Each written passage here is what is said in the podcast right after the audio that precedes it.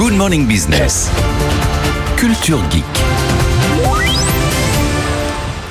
Le Visio Pro. Bah oui, ce matin, c'est le casque Visio Pro euh, d'Apple, le casque qui va être vendu aux États-Unis à partir de demain. On va Ouais. pouvoir l'acheter en vrai. Vous allez Trois- nous le montrer du coup euh, Oui, évidemment. Bah, Non, si, il l'a pas. si la rédaction me paye l'aller-retour pour New York, 3500 dollars. franchement, j'y vais. Déjà, vous vous le payez tout court. Alors il faut le payer tout 3500 court. Ouais. Non mais je, je dis ça en rigolant, mais je suis sûr que les vrais fans de la première heure, j'aurais pensé d'ailleurs que Christophe le ferait, se sont euh, Bah. réservés un, un aller-retour pour les États-Unis Bah. juste pour aller l'acheter. Non, il fait je une suis cure sûr de qu'il y en a qui Moi, je suis très bon dans la, la- la perception de vos produits. J'avais fait la moue quand le, le premier iPhone est arrivé en 2007, vous voyez, donc je suis assez. Ouais, mais en fait le truc c'est c'est souvent. Alors on va en parler, on va entrer dans le vif du sujet parce que alors il faut déjà peut-être rappeler ce que c'est que le Vision Pro pour ceux qui ont oublié. Donc c'est premier nouvel appareil Apple depuis 2014 et les Apple Watch c'est un.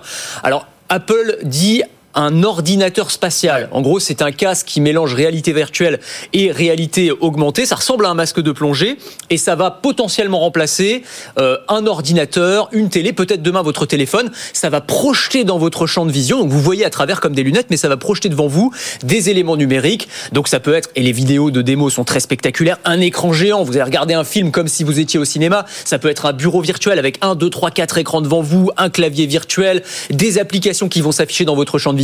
Bref, potentiellement, c'est extraordinaire. Et quand on regarde les images, c'est waouh. Quand on regarde les images, c'est waouh. C'est quand on le teste que c'est un tout petit peu moins Ah, waouh.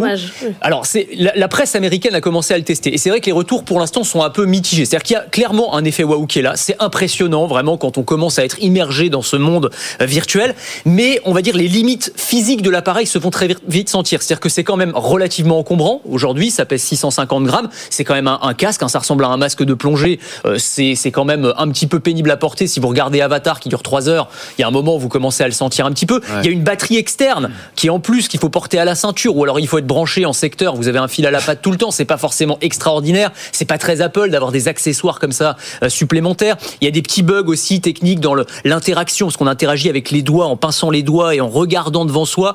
Ça fonctionne pas parfaitement. Bref, il y a des petits bugs. C'est normal. C'est une V1. C'est toujours pareil avec Apple. La première Ouais, version du produit. Bah voilà, les premiers fans vont essuyer les plâtres. Moi, j'attends la version euh, dans des lunettes. Là, ce sera extraordinaire. Après, je sais pas si ça existe déjà, mais quand on voit euh, sur les images que vous de montrer euh, un match de la NBA Ouais. sur votre table basse en 3D, Oui, c'est dingue. quand même. Bien sûr, bien sûr. Un match de foot, vous imaginez un match de foot comme si vous étiez spectateur dans un stade et vous regardez en bas sur votre table basse le match. quoi. Et avec en plus les statistiques qui s'affichent dans votre champ de vision. Ouais, bien sûr. Non, non, mais ça va être dingue. Bon, après, il faut les applis. hein. Alors c'est ça, tout, tout le problème, enfin l'un des enjeux pour Apple, c'est quand même ça, c'est d'attirer les développeurs.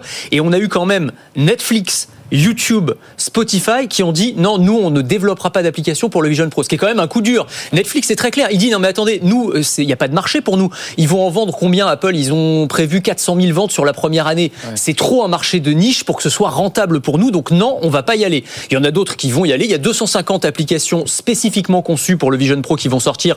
euh, Donc le jour de la sortie, on peut citer Zoom pour les visios, alors ça va être extraordinaire. Euh, TikTok dans les réseaux sociaux, Disney Plus et Amazon Prime, Microsoft avec sa suite Office. Donc il y aura quand même des choses intéressantes. Mais vraiment, l'un des enjeux pour Apple, ça va être bah, de convaincre les développeurs qu'il y a un marché, que le futur, c'est l'ordinateur spatial, comme ils le disent.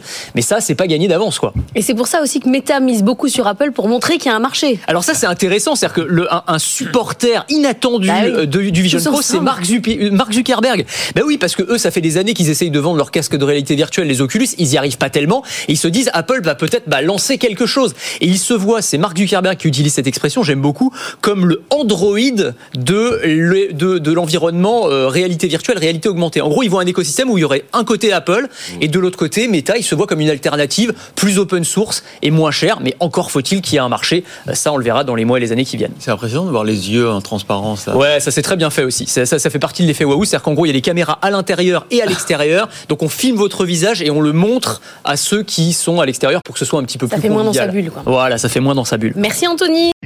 Et si vous aimez la tech et l'innovation, je vous propose de me retrouver dans Le meilleur reste à venir. C'est le podcast qui veut vous donner envie de vivre en 2050, à retrouver sur le site de BFM Business et sur toutes les plateformes.